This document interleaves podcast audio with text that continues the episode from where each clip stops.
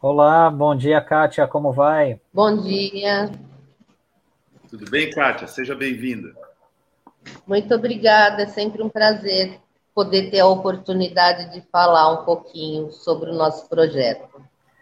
É, Kátia, é uma satisfação estar recebendo você aqui. A gente demorou um pouquinho, porque esses mistérios da internet, às vezes aparece o áudio não funciona, a câmera dá problema, isso a gente já está acostumado aqui.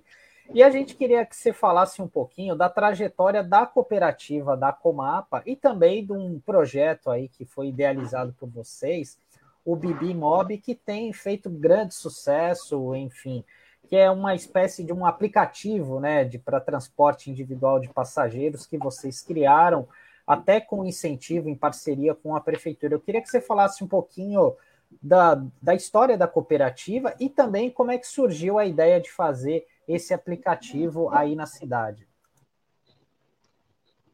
Olha, a cooperativa ela foi uma iniciativa de alguns motoristas é, já procurando buscar né, soluções em, no final de 2020, onde a gente já estava aí com, com muitos problemas, né?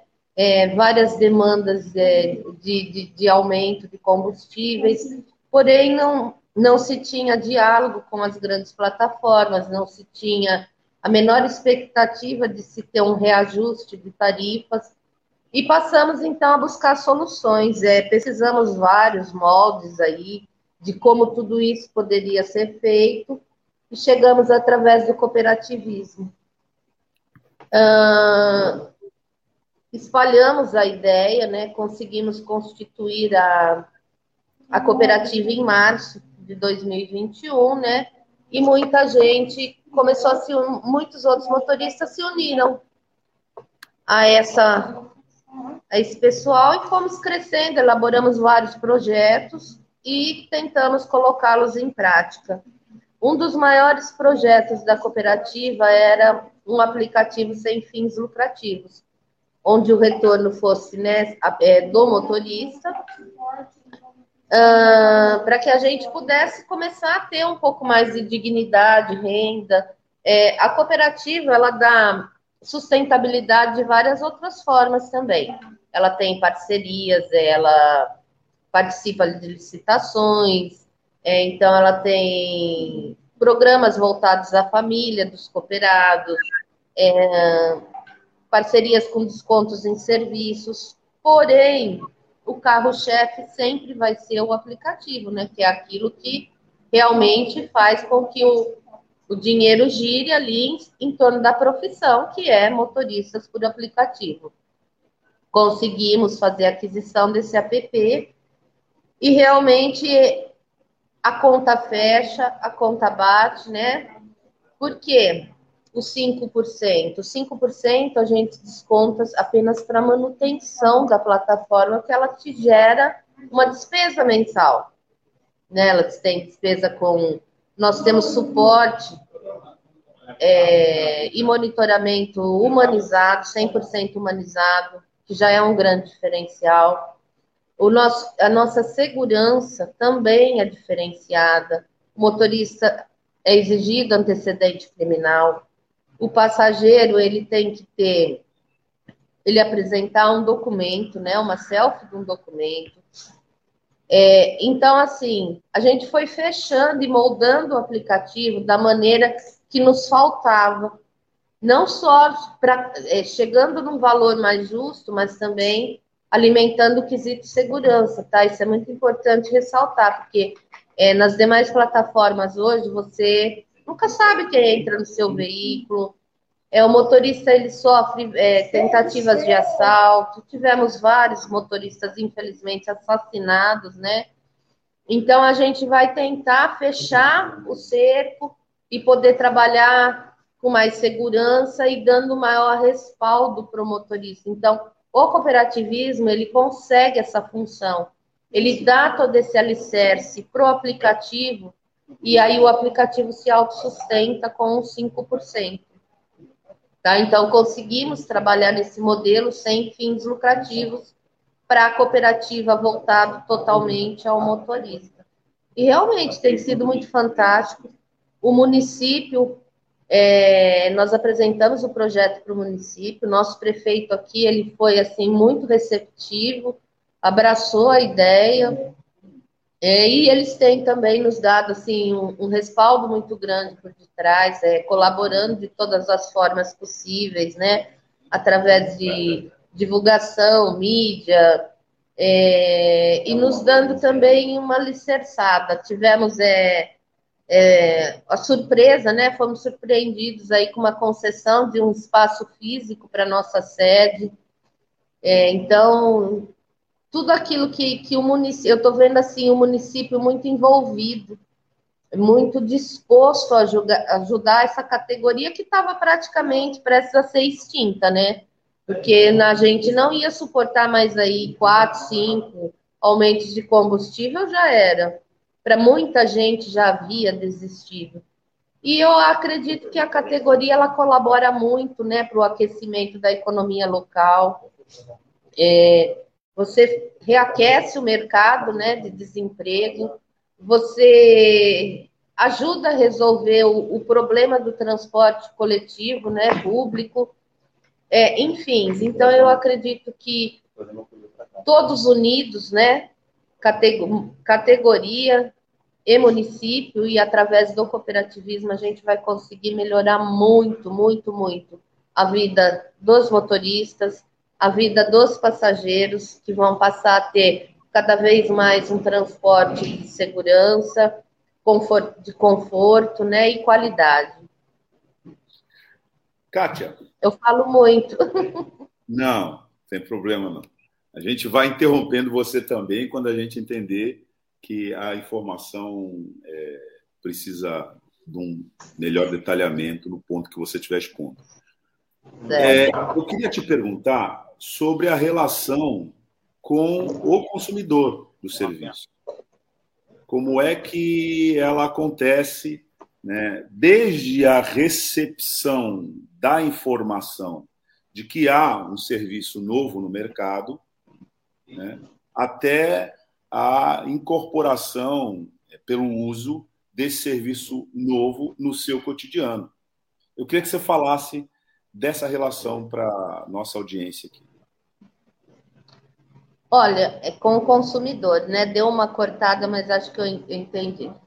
É, desde o do, do, dia do lançamento, nós fizemos o lançamento do aplicativo no dia 3 de janeiro.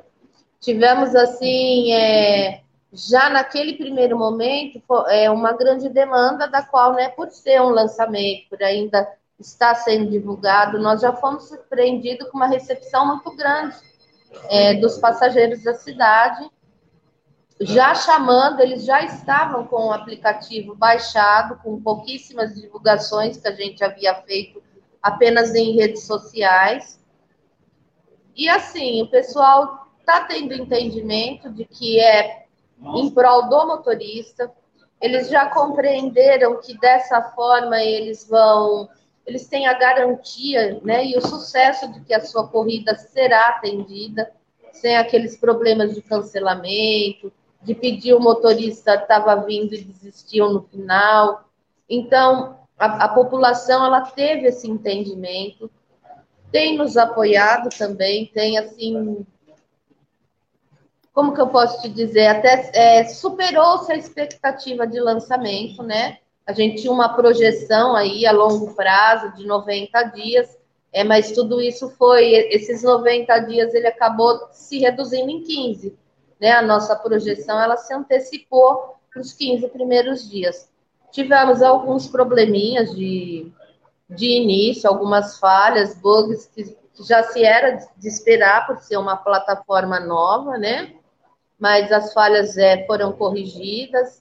É, estamos trabalhando assim, tentando melhorar cada dia mais, buscando alternativas melhores, tanto das dificuldades que vão surgindo, tanto para o motorista quanto para o usuário, né, para o passageiro. E assim, é muito gratificante saber que a população de Araraquara entendeu o problema e nos apoiou. Kátia, eu queria. Você é, trabalhava como motorista né, da Uber 99, enfim. É, eu queria que você falasse é, aqui para nossa audiência da, das diferenças, né? De como que é esse trabalho, que muitas vezes a gente não tem noção é do que, que o motorista passa na mão dessas empresas, né? De qual o faturamento que vocês têm, enfim, de quanto que vocês precisam rodar para fazer um X por mês. Eu queria que você falasse dessa diferença do, de trabalhar para essas empresas e de você estar atuando nessa cooperativa. Assim, eu acho que isso é muito importante para deixar claro, né? Além dessa melhor prestação de serviço aos consumidores, né, aos clientes, mas também é, a satisfação o, a, do, do, trabalhar, né, do trabalhar, enfim, dessa relação de trabalho. Ok. É, quando eu comecei há quatro anos atrás, né, Uber 99, é, você, você passava aí uma média de oito horas na rua, era o suficiente, você conseguia fazer um valor bacana, você ir embora para sua casa satisfeito. Só que com o passar do tempo, né, conforme a gente foi tendo reajustes, e porém o repasse não acontecia, o seu lucro, o lucro começou a ser achatado, né, cada vez mais e mais. Então, de oito horas você passou, você você passa a trabalhar nove, dez. É... Eu, particularmente, eu estava ultimamente fazendo de 14 a 16 horas diárias como motorista para conseguir continuar suprindo as minhas despesas, tá? É... E assim como eu, muitos outros também estavam fazendo a mesma coisa. Então, depende. Quem usa é, Uber 99 como apenas um complemento de renda, porque já tem né, um outro emprego, CLT, consegue fazer um pouquinho mais e atinge a sua meta. Tudo depende é, de, de, do tamanho da meta, né, do tamanho da, da sua necessidade. A minha tinha que ser 16 horas. Ah, o que eu vejo hoje? Que com menos tempo, bem menos tempo, eu consigo atingir a minha meta mais facilmente. É, é óbvio que ainda se é um começo, é óbvio que ainda temos alguns problemas no caminho, então é, não consegui assim chegar na quantidade exata de horas que eu pretendo bater a minha meta, mas eu já consigo visualizar que isso é possível, que vai ser possível. De que forma? É, a nossa corrida, ela, vamos pôr assim, um valor a seco. Ela bate tranquilamente uma, uma dinâmica Uber 99 de 1.5, por exemplo, mesmo sem termos a dinâmica. Isso faz com que é, o passageiro ele tenha um atrativo melhor, porque a corrida acaba sendo um pouco mais em conta para ele, e o resultado do motorista acaba sendo maior. Porque, veja bem, se sem a dinâmica ele, te, ele tem um retorno de uma dinâmica no Bibi, é, você imagine quando se houver algum tipo de, de, de, incentivo ou de uma que se gerar uma demanda, que se gere algum tipo de dinâmica, a gente espera e tem, é, e com certeza não vamos atingir picos é, de exploração, como é feito hoje, né? O usuário chega às vezes a pagar aí uma dinâmica de 4.0. É, nas grandes capitais não se existe mais isso porque eles têm o efeito picolé. Então o motorista nunca vai conseguir ganhar mais, nunca mais, né? Isso ficou totalmente reduzido.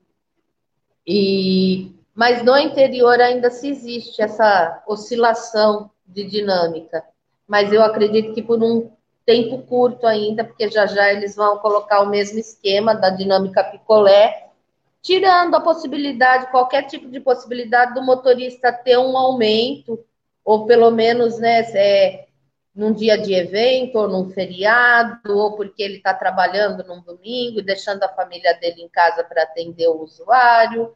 é, enfim, é, não se existia essa possibilidade. Hoje, temos total respaldo e eu acredito que, que vamos ter vários retornos aí de várias formas, né? Eu vejo essa possibilidade.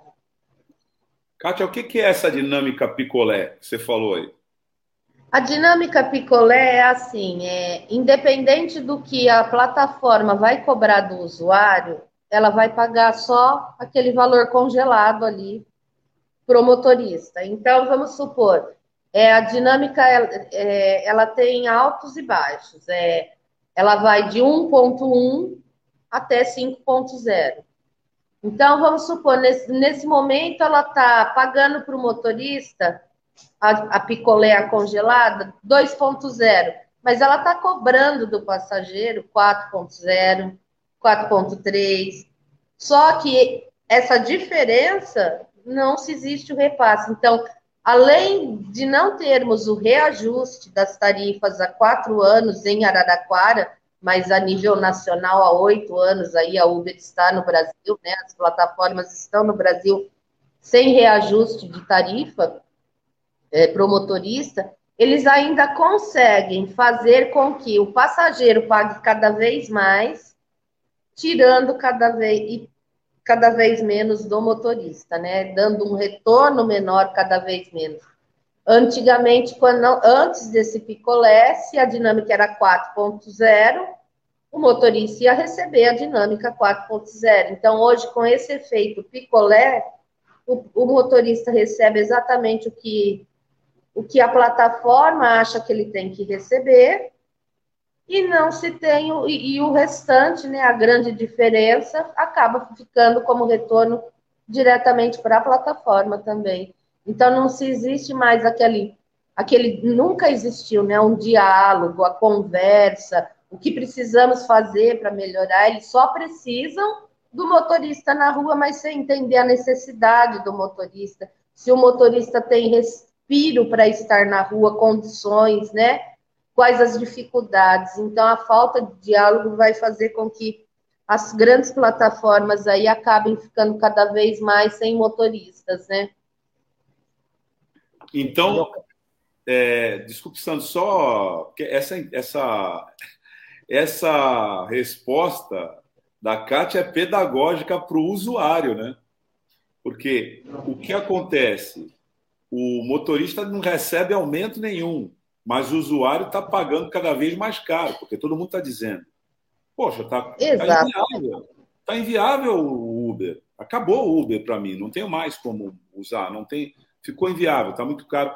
Inclusive com uma inflação pontual de preço, porque em determinado horário esse preço fica mais caro, porque a linha congestiona, etc. Então, o que a Kátia está nos dizendo é, e nos explicando com essa sugestiva é, metáfora do, do, sorvete, né? É que o preço para o motorista está congelado, embora o consumidor esteja sendo escalpelado pela plataforma. Exatamente, é isso mesmo.